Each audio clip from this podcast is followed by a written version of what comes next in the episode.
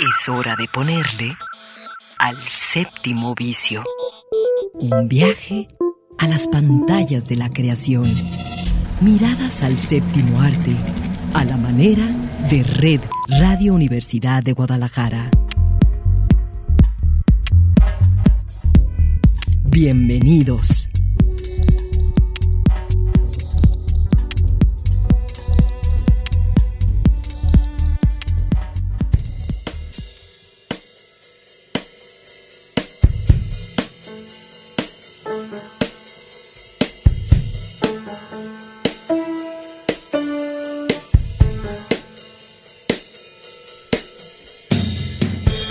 Son las 3 de la tarde y así comienza hoy el séptimo vicio.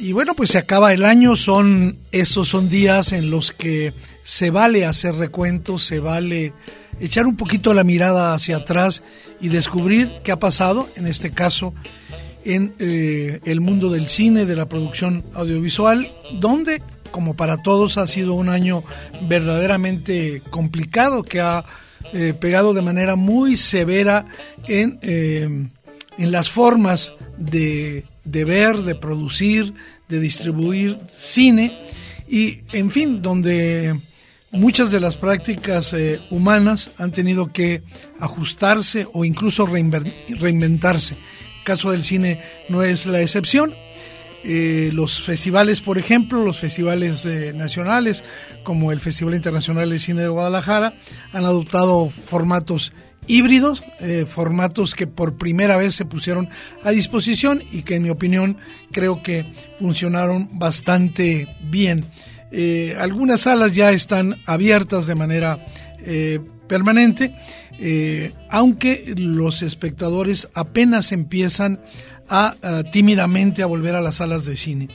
Eh, hay que reconocer que la pandemia de COVID-19 ha modificado el modo en cómo se ve, se exhibe y se interpreta el cine.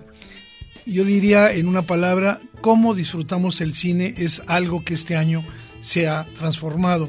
Estos eh, poco más de nueve meses han traído implicaciones verdaderamente negativas para el sector cinematográfico, para la industria, porque obviamente el motor que las eh, jala es la taquilla de las salas de cine en un México tan cinero y pues ahí ha habido una caída brutal, pero también, eh, como comentaba, hemos tenido la oportunidad de experimentar nuevas formas, de acercarnos a otros modos de disfrutar los festivales y de que, por ejemplo, la oferta de las películas a través de las plataformas en streaming está creciendo y yo creo que si algo bueno en el aspecto del cine se ha sacado es que se puede acceder a las películas, a los archivos fílmicos de televisión o en línea eh, de una manera más frecuente y eso es bueno. Yo creo que también los propios directores, los propios creadores han cambiado el horizonte de sus, de sus creaciones porque tienen de frente a una humanidad eh, que ya no es la misma, que está pasando por momentos críticos y los mismos creadores están explorando otros temas, diferentes formas de relatarla y de comunicarse con esos espectadores. El cine mexicano, eh, por supuesto, ha sufrido un golpe mm, bastante serio con la desaparición de los fideicomisos que significaban impulso, apoyo a la producción, porque esos fideicomisos han sido durante los últimos eh, decenios las principales palancas eh, para la producción de cine en México. Pero bueno, eh, queremos comenzar el programa del día de hoy, sobre todo recordando a aquellos que este año nos abandonaron.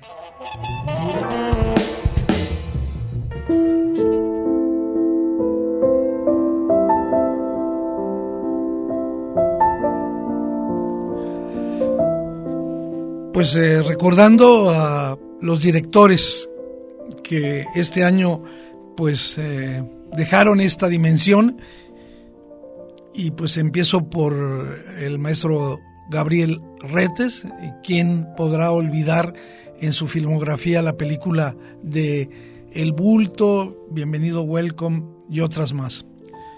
El año había comenzado con una muy mala noticia, el fallecimiento de nuestro eh, entrañable amigo Jaime Humberto Hermosillo, eh, creador de muchísimas películas inolvidables, de La Tarea, La Tarea Prohibida, de La Pasión según Berenice, en fin. Y también, más recientemente, la muerte de Paul Leduc, eh, un polémico, atrevido cineasta que dejó su marca en lo que hizo. Eh, la biografía cinematográfica de Frida, la película Como ves, El Cobrador. También eh, nos dijeron adiós Flor Silvestre y, Pilar Pellicer, eh, la gran actriz. Los actores, Héctor Suárez, el cantautor y también actor Oscar Chávez, inolvidable en Los Caifanes, y el gran actor Aaron Hernán. Son solo algunos de aquellos que hoy recordamos aquí en el séptimo vicio que durante el 2020 han fallecido. Pero bueno, nosotros queremos hoy eh, también ofrecerles una selección de las mejores películas mexicanas que vimos este año, las películas que nos gustaron y hemos querido hacerlo de una manera especial. Eh, vamos en algunos casos a que sean los propios directores quienes nos digan qué pensaron hacer su película, qué buscaban hacerla. Pero hay, desde luego, una gran ganadora y esa es Ya no estoy aquí.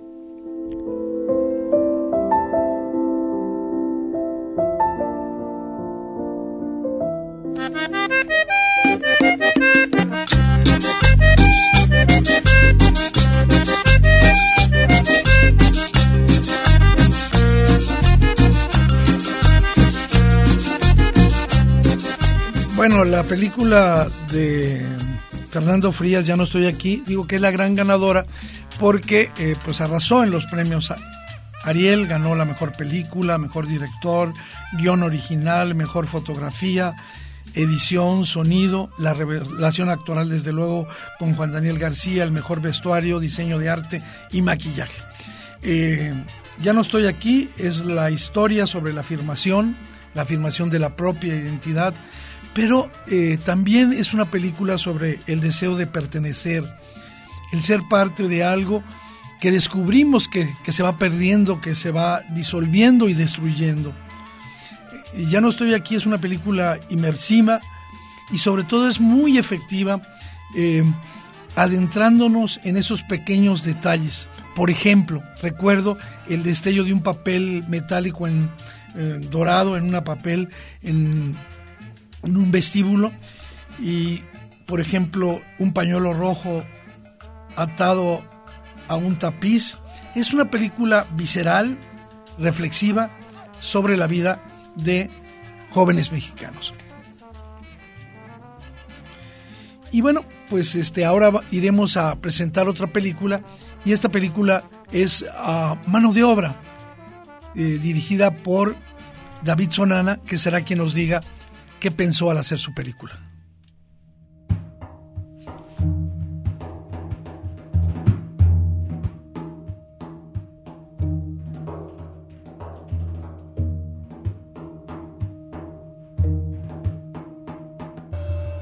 Pues un poco es el reflejo, ¿no? De, lo que de lo que yo observo, ¿no? Y del, del mundo que veo a mi alrededor en donde pues el, egoísmo, el, la corrupción, el empoderamiento, la, la violencia, pues eh, tienen un papel desafortunadamente pues muy grande, muy pesado en, la sociedad, ¿no? Y tanto en México como en pues, varios países de Latinoamérica, si no es que en todos.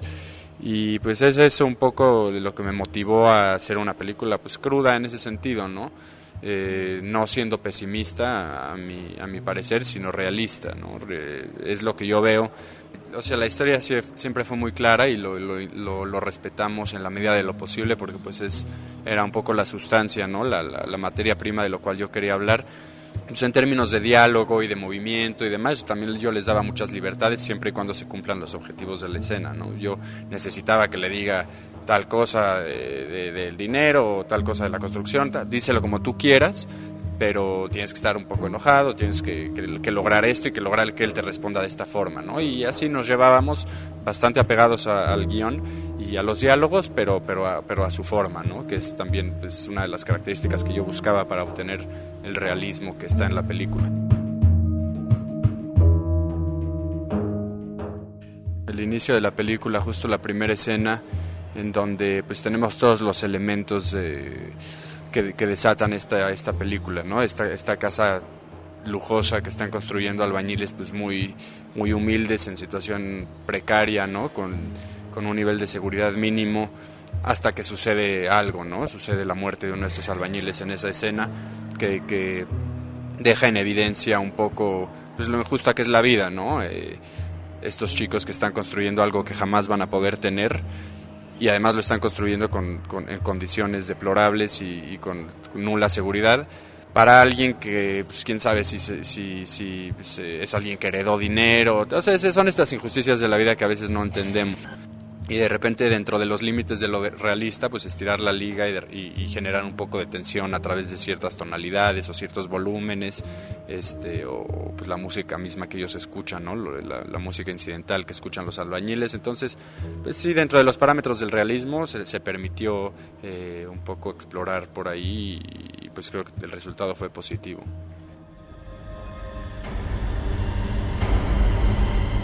Pues sí, dentro de nuestra selección está indiscutiblemente mano de obra, una reflexión sobre estas divisiones sociales cada vez más fragrantes en nuestro país, una denuncia sobre la injusticia que, en mi opinión, eh, de una manera escueta, a ratos minimalista, eh, detalla eh, David Sonana en Mano de Obra, una de las películas favoritas de este programa durante el año 2020. Una película que estuvo en cartelera y que me parece que fue bien acogida por el público es El baile de los 41. Señor presidente. Hubo una redada en una fiesta en la calle de La Paz. A segunda vista me di cuenta que solo había hombres. Arrestamos a 42, señor. Yo solo cuento 41.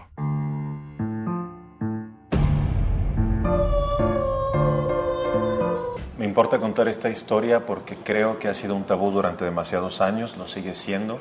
Es una historia que habla de una realidad social que vivimos respecto a distintos temas. Obviamente uno de ellos es la homofobia, pero hay otros que para mí son esenciales de hablar, que tiene que ver con el machismo, que tiene que ver con el racismo. Y creo que es una historia que resulta moderna, digo, más allá de, lo fascinante que es por sí misma, resulta muy moderna y resulta, lo, lo dije hace un momento, si esta historia se contara hoy día, la misma historia la ponemos en el presente, se sigue contando de la misma manera. ¿Ha venido aquí por su propia voluntad? Lo confieso. Soy maricón. Tu padre estaría orgulloso. Más te vale que cumplas con tu parte del trato. Hacer feliz a mi hija. Estamos en ello. Señor presidente ese poder político en el que se mueve Ignacio Latorre lo aprisiona aún más. Y ese, ese lugar en el que se encuentran estos personajes los determina y los, los marca y los lleva a este final trágico que es absolutamente desolador. ¿Para qué tenemos reglas? Es un mal hábito. Creo que lo comparto. Pensé que le gustaría tomar Bienvenido al club de los ahora 42. Gente le gusta hablar, Amada. Porque al final para mí lo más importante es, bueno, se cuenta una historia y qué hay debajo de esta historia. La historia tiene muchas capas, la historia tiene, digamos, muchos matices, muchos tenores en donde distintas personas pueden identificarse o verse reflejadas o entender a partir de esta multiplicidad de puntos de vista. Cuando se vive en familia hay que hacer concesiones. Les voy a decir lo que sé. El baile anual ya tiene como fecha el 17 de noviembre. Es una locura. Una locura. Creías que no me iba a enterar.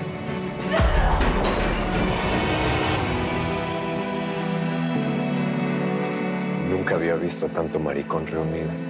Sabía que lo ibas a apreciar.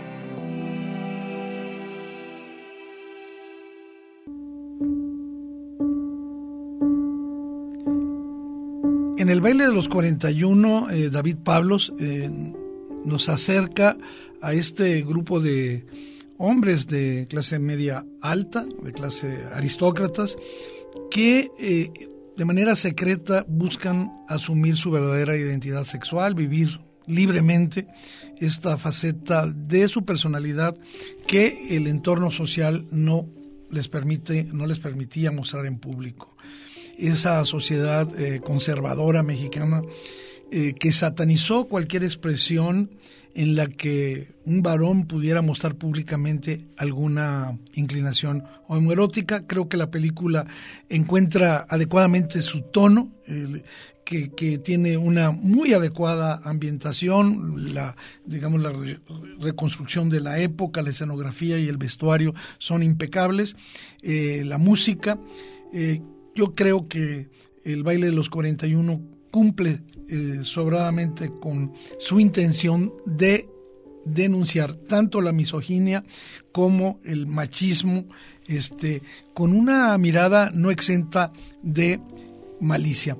Bueno, pues aquí están eh, estas eh, tres primeras selecciones que son Ya no estoy aquí de Fernando Frías, Mano de obra de David Sonana y El baile de los 41 de David Pablo.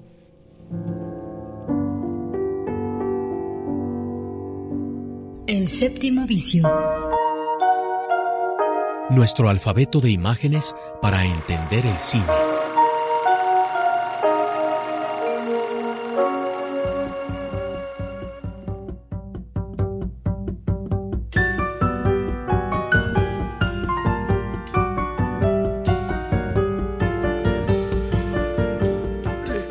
Estamos haciendo en el séptimo vicio hoy, eh, sábado 19 de diciembre, una pues recuperación de nuestras películas eh, mexicanas favoritas de este año y una película que se vio muy poco, se vio en festivales, pero a la que yo le concedo un gran valor, es eh, la más reciente producción de uno de los cineastas más veteranos que están haciendo cine todavía, un, un gran maestro, y me refiero sin duda a Arturo Ripstein, que este año presentó la película El Diablo entre las piernas.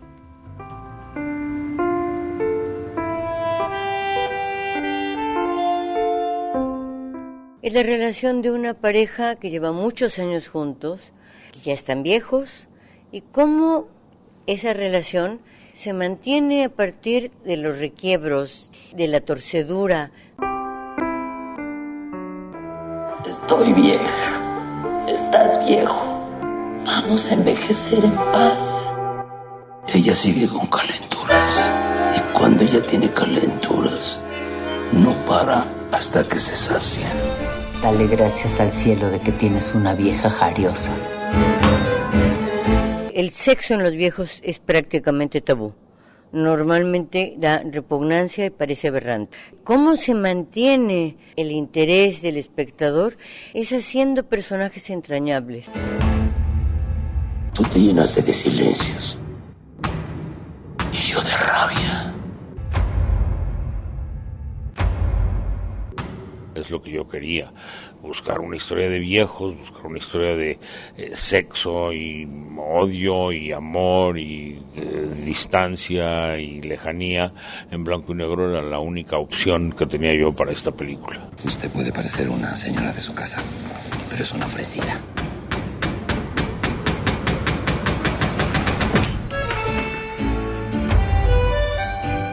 ¿Te gusta que me duela? Te conozco. Pues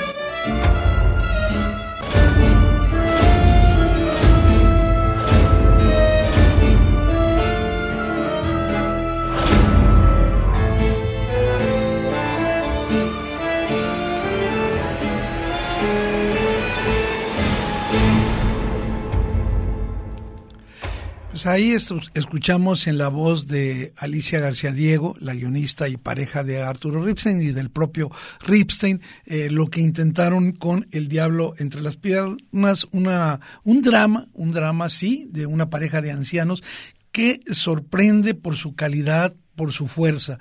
La película está eh, filmada eh, espectacularmente en blanco y negro. La cámara de Ripstein se mueve por, por toda la casa y, y, digamos, sigue las circunstancias de esta pareja. Eh, filmando esta relación conflictiva, de, de, riñas completas, subrayando sobre todo las complejidades de la relación, pero no dejando de fuera el tema del vínculo erótico. Yo creo que la, la gran fuerza de el diablo entre las piernas es mostrarnos todo este abanico de, emociones, de este, situaciones que son en sí incómodas, crueles, pero también eh, momentos agradablemente transgresores. El diablo entre las piernas eh, se alimenta de la tristeza, de esa tristeza sofocante del personaje femenino de Beatriz y nos va a hacer testigos de un de una especie de deseo seductor de una pareja otoñal. Bueno, ahí está eh, el diablo entre las piernas de Arturo Ripsen y por supuesto la gran ganadora, no digo del torneo local, pero sí la película más cercana a nosotros es sin lugar a dudas Los Lobos que ahora mismo presenta su director Samuel Kishi.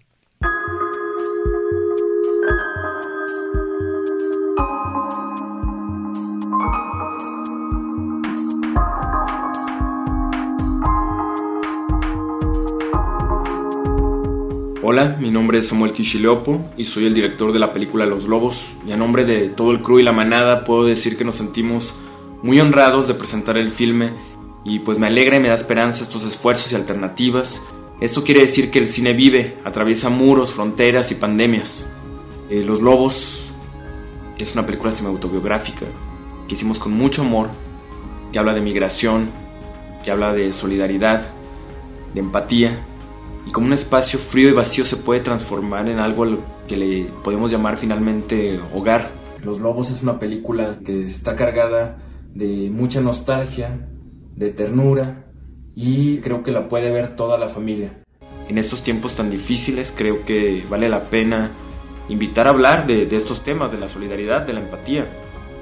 Creo fervientemente que esto es lo, lo medular, lo que nos va a salvar Finalmente quiero dedicarle esta película a mi madre y pues los invito a verla y que sigamos en la lucha.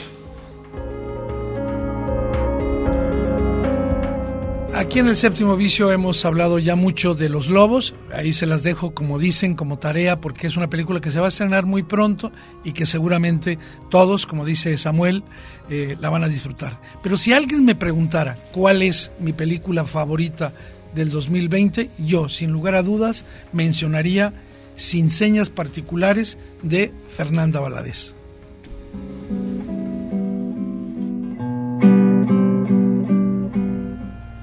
Se fueron una semana después. Pero ya pasaron dos meses.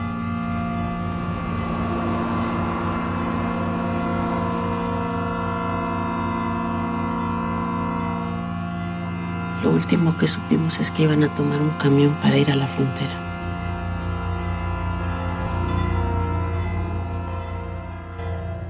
Cuando nos empezamos a enterar de las masacres de, San Fernando, de, los desaparecidos, y que en ese momento había mucha violencia, sobre todo en el noreste, era como una especie de novela por entregas muy macabra, donde parecía que cada pieza de información que se nos iba dando nos daba un panorama de un México que era muy distinto a lo que yo creo que pensábamos eh, unos años antes de eso. A la línea se le han perdido varios camiones. Otros han vuelto sin gente, nomás con las maletas. Las guardan en la bodega, pero no se lo van a decir.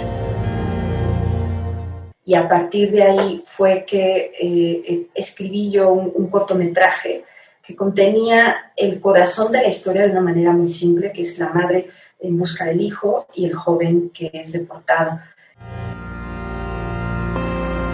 No voy a volver hasta encontrarlo.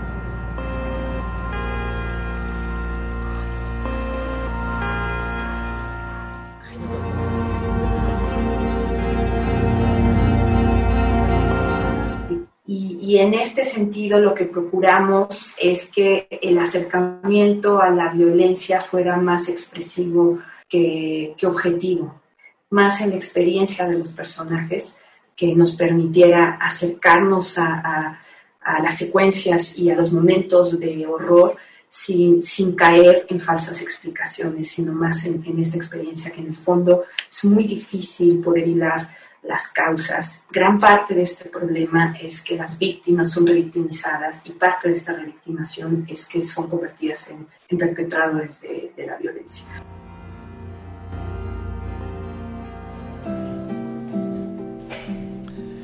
¿Y el por desaparecido no presenta tatuajes, amputaciones, malformaciones, cicatrices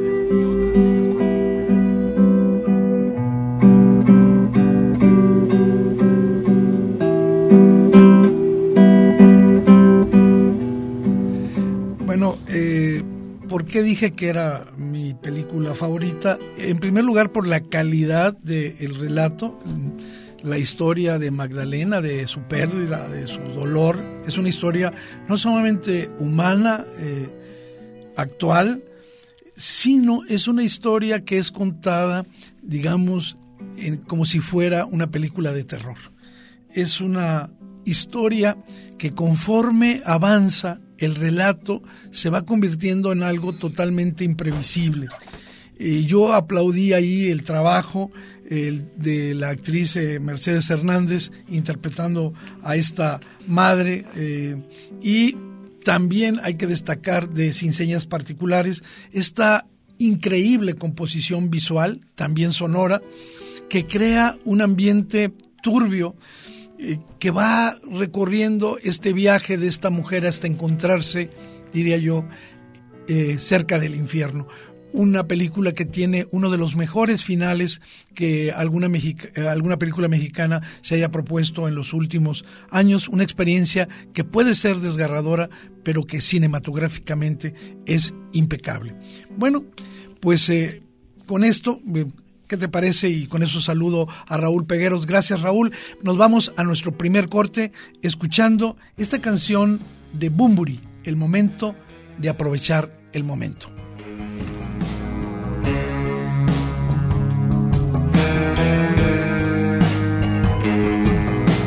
Con nuestro historial y escasa habilidad para un trato cordial en cautividad hay que saber estar en lo que hay que estar. Hemos llegado aquí, que ya es decir. Comedia. Documental. Terror. Melodrama. Animación y mucho más bajo el lente de El séptimo vicio.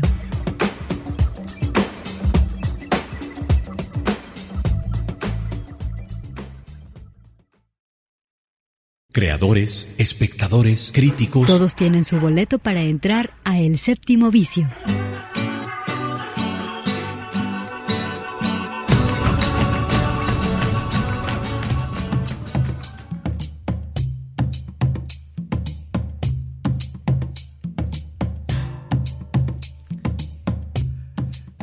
Continuamos en el séptimo vicio con este recuento de películas mexicanas del 2020, películas que creemos merecen ser recordadas y sobre todo vistas. Eh, una película que llamó mucho la atención y que esperamos que pronto se pueda encontrar en plataformas o incluso se reestrene porque tuvo una exhibición bastante corta es la película Sanctorum de Joshua Hill.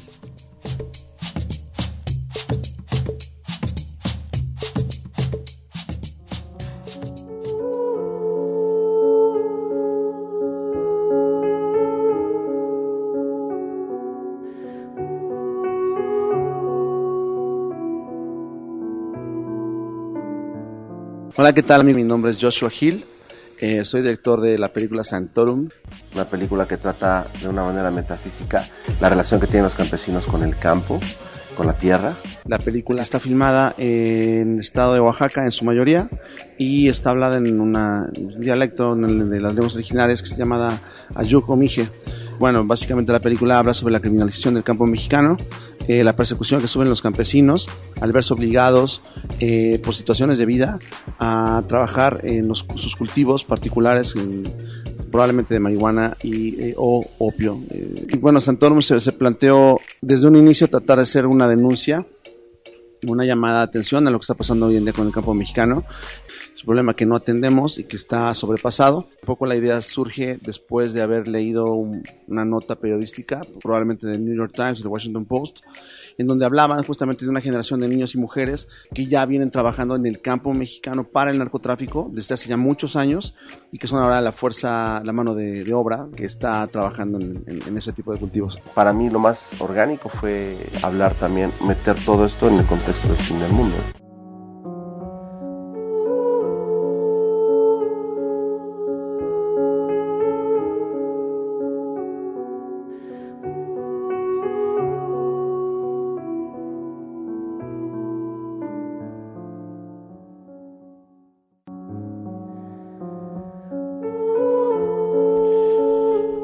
Bueno, pues eh, Sanctorum para mí es una, una, una obra que hay que considerar como una película muy aparte, muy diferente al resto de las producciones mexicanas de los últimos años. ¿Y por qué lo digo? Ya lo comentaba Joshua, eh, empieza desde la selección del idioma porque, eh, como él comentó, eh, la película en su totalidad está hablada en lengua miche y sobre todo porque ninguno de los personajes que salen son actores. La película no es un documental, es una ficción y estos dos componentes hacen que el espectador desde el principio entre en este universo al que nos quiere llevar eh, Sanctorum, un universo y una zona del país que es poco conocida, poco explorada y del cual existe mucha mitología.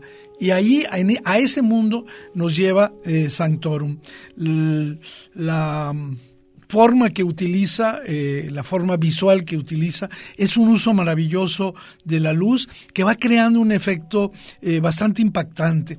Eh, como decía, muy pocas películas mexicanas contemporáneas han llegado a construir una pieza eh, visualmente tan deslumbrante como Sanctorum, que además está llena de simbolismo, llena de ideas y de propuestas que nos dejan pensando. El registro de la historia es directo, es, es fuerte, porque por supuesto, es, como ya lo comentaba, habla de esta manera en que los eh, campesinos son cooptados por bandas eh, de narcotraficantes y eh, la violencia y cómo la ejecutan está eh, muy bien plantada, no solo de uno de los bandos, sino de, de, los bandos que están ahí registrados. Creo que otro acierto de Santorum es que retrata la lucha de las comunidades que desde muchos años atrás, mucho, mucho tiempo antes de la llegada del narcotráfico, han estado abandonadas, han estado sometidas eh, a condiciones verdaderamente deplorables, gente que en algún momento ha tenido que tomar las armas, enfrentarse a los del dinero, a los del poder, para defender su patrimonio, su tierra, sus costumbres. Sanctorum es una película que envuelve todos estos temas y por eso me parece eh, digna de ser eh, recuperada por nosotros. Y una película mucho más vamos a decir palomitera, pero muy eficiente en su propuesta, es la película de Álvaro Curiel titulada Marioneta.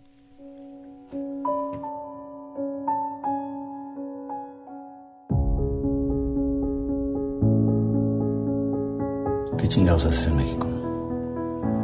Soy actor. Cuando extiendes tus brazos para alcanzarme, si miraras al vacío, si hubiera... Gracias, Ernesto, hasta ahí es suficiente. Mi familia tuvo un accidente hace dos meses. Lamentablemente mis padres fallecieron. Si alguno de ustedes pudiera cooperar, Dios se los va a pagar. Estaba tratando de ayudarla. Quiero que trabajes para mí y gano mil más. Cuando salgan a la calle, 150 son tuyos. Pero esa mentira nos las tiene que contar un personaje. Ustedes tienen que comprender muy bien a ese personaje. Porque cuando vayan a pedir, le van a prestar su cuerpo a ese personaje. Me gusta cuando te pones la cicatriz aquí. ¿Te da vergüenza trabajar para un tipo como ese? El hombre se está inventando un personaje. Le gusta hacerse el mafioso. Pero al final debe ser un buen tipo. Tú no estás ganando más dinero. Torrico está ganando mucho más dinero. ¿Entiendes quién es Torrico? Cuando seas famoso ni te vas a acordar de mí. Cuando yo sea famoso, tú vas a estar ahí al lado mío.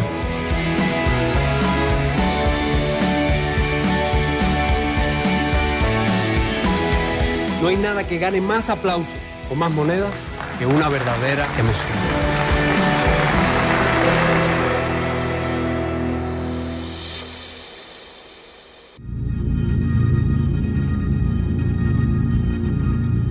Marioneta es la historia de un actor cubano que viene a probar suerte a México como muchos y en lugar de ir ahí a engrosar las listas de los chicos guapos que quieren hacer una telenovela, pues él tiene esta idea de, de ir a, triunfar a una obra de teatro seria e importante, ¿no? Entonces, claro, hace su casting feliz y no se da cuenta que su acento pues no tiene nada que ver y queda varado en la Ciudad de México, o sea, que pierde el papel y antes de querer regresar a, a su natal Cuba derrotado, resulta que se cruza en el metro con una de estas, este, pues estos, eh, yo los llamo artistas callejeros, pero en realidad son estos vagoneros que de pronto te pueden contar esta historia, receta en mano, de que tienen un familiar enfermo y qué sé yo.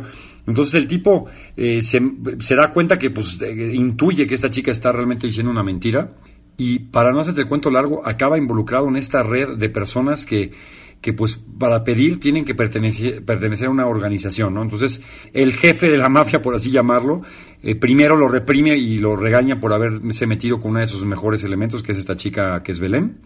Y básicamente la historia acaba siendo este cubano siendo contratado por el mafioso para entrenar a los vagoneros del metro para pedir mejor y ganar más dinero. Bueno, esa es como a grandes rasgos la, la, historia, pero en realidad hay cosas mucho más importantes pasando, como que es un artista tratando de sobrevivir en un país que no conoce y una chica que es todavía más artista que él, pero no lo sabe, que es esta vagonera del metro. Y ahí tenemos este, en este cruce de vagones y de historias, pues una historia de amor en un lugar en el que no estamos acostumbrados a ver en el cine mexicano, que es en el metro de la Ciudad de México.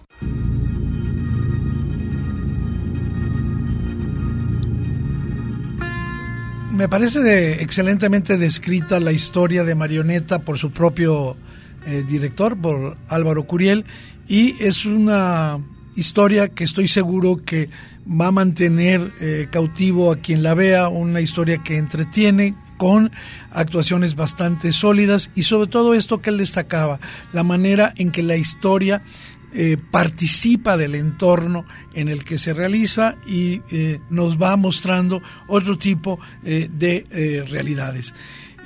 ahí están las películas de ficción que nosotros escogemos como nuestras favoritas del 2020, pero también tenemos que ofrecer documentales.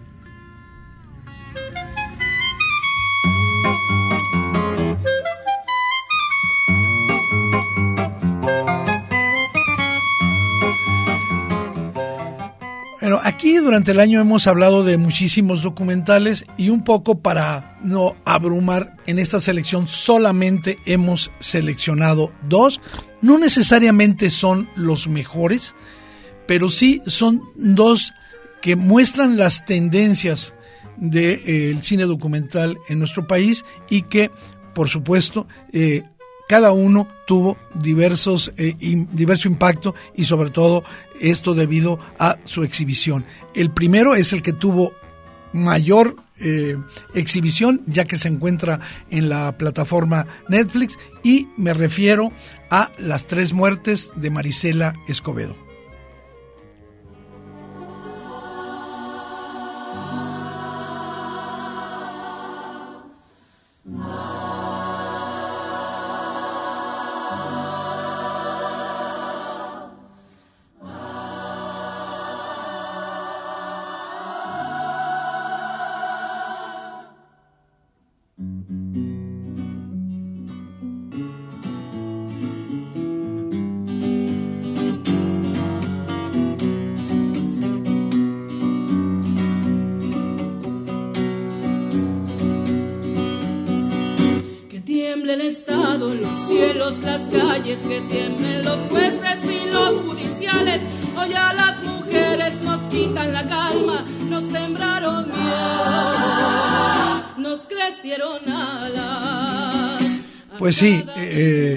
Marisela Escobedo murió tres veces. La primera fue en 2008, cuando mataron a Rubí Marisol Freire, su hija de 16 años, que fue asesinada. Incluso hay una confesión por su novio, Sergio Rafael Barraza.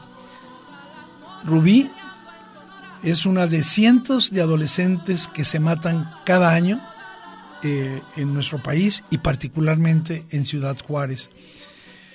La segunda vez que Marisol, eh, que Marisela murió fue cuando en este veredicto incomprensible, absurdo de un juez, se absolvió al asesino de Rubí.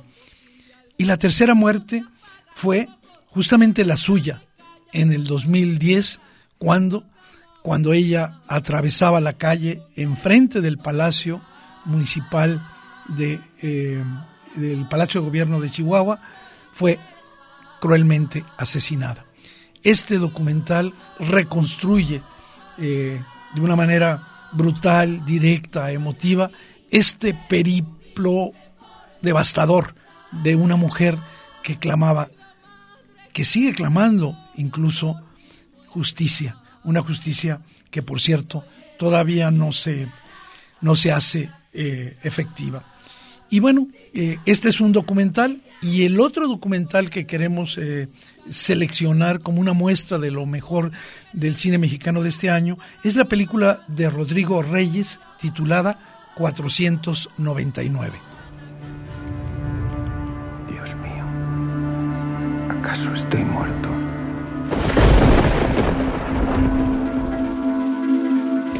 Llegaste casi 500 años después.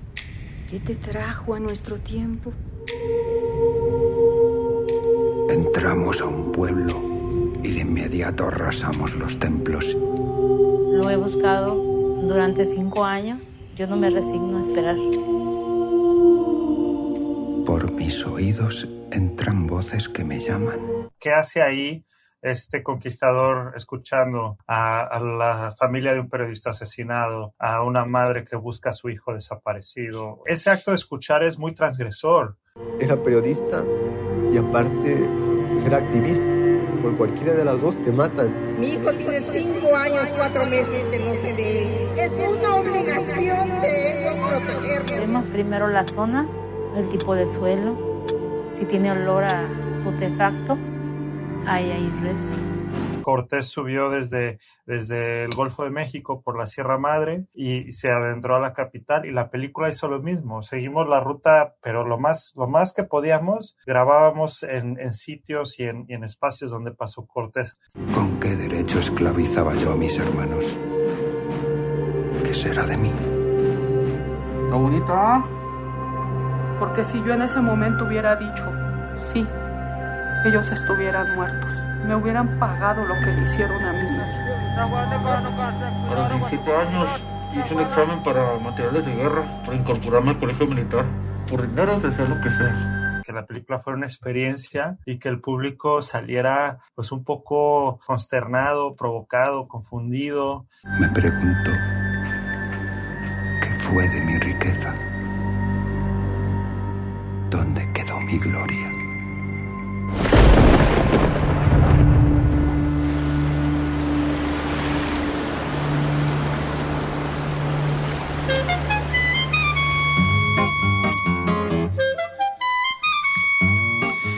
Pues sí, 499 eh, es, eh, es un, un, número que habla de los años que han transcurrido eh, después de la conquista española. Y justamente en ese momento sitúa Rodrigo Reyes la historia porque uno de los conquistadores regresa al presente. Y este personaje va a ser el recorrido que hizo Hernán Cortés eh, y así, digamos, con este recorrido, ese conquistador empieza a redescubrir, ya no conquistar, a redescubrir el México actual. Él, ese conquistador, tenía en la mente eh, la imagen de un México como la ciudad más bella del mundo, Sin embargo, lo que va viendo, esa mancha urbana en la que eh, camina y se introduce el conquistador, no cumple con esa visión. Eh, creo que el principal mérito de 499 es ser un documental verdaderamente diferente porque coloca a este fantasma, a este personaje fantasmal en medio del documental este, y es una película eh, que no va a incluir estas referencias históricas clásicas que nos han contado eh, sobre la conquista de México. Y también logra que este personaje, eh, que podría ser absurdo, un, conquistador español en el México del siglo XXI, se mantenga equilibrado, que sea un hilo conductor fiable a través del cual vamos a reconocer lo que está pasando en el México de hoy. Yo creo que en ese sentido hay que destacar 499. Es un documental verdaderamente inusual en nuestro cine, eh, con eh, giros muy atrevidos. Creo que la mayoría de las veces le funcionan. Eh, es ambicioso, desde luego, y esa ambición eh, lo va haciendo de forma natural y lo hace bastante accesible. Bueno, pues ahí están estos dos documentales, 499 de Rodrigo Reyes y Las tres muertes de Marisela Escobedo. Hemos querido eh, este sábado hacer un recorrido por aquellas películas mexicanas que nos han dejado alguna marca de las otras películas mexicanas que pudieron haber funcionado, que nos pudieron haber hecho reír, nosotros aquí no las incluimos, no porque las despreciemos, sino porque creemos que tienen suficiente plataforma promocional en otras partes y preferimos aquí en el séptimo vicio, como siempre, dejar algo que nos permita pensar sobre aquello que estamos siendo, que somos, sobre lo que queremos ser. Bueno, pues agradeciéndole a Raúl Peguero la producción de este programa y a toda la banda del Séptimo Vicio que nos acompaña. Eh, nos vamos eh, invitándoles a nuestra cita sabatina a las 3 de la tarde. Los espero el próximo sábado aquí en Radio Universidad de Guadalajara. Eduardo Quijano les dice muchas gracias.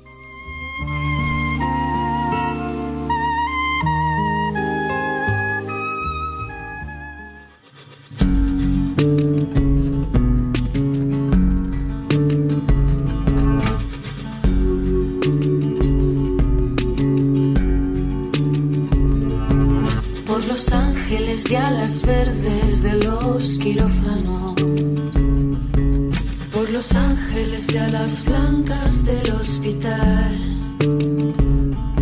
por los que hacen del verbo cuidar su bandera y tu casa, y luchan porque nadie muera en soledad, por esas centinelas que no duermen para que el enfermo sueñe que va a despertar.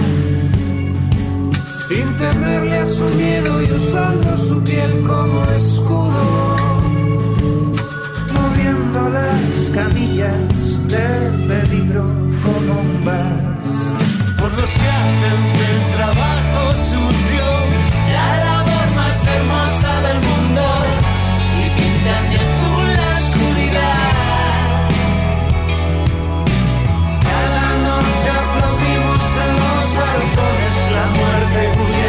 sus dragones, callamos al silencio un día más.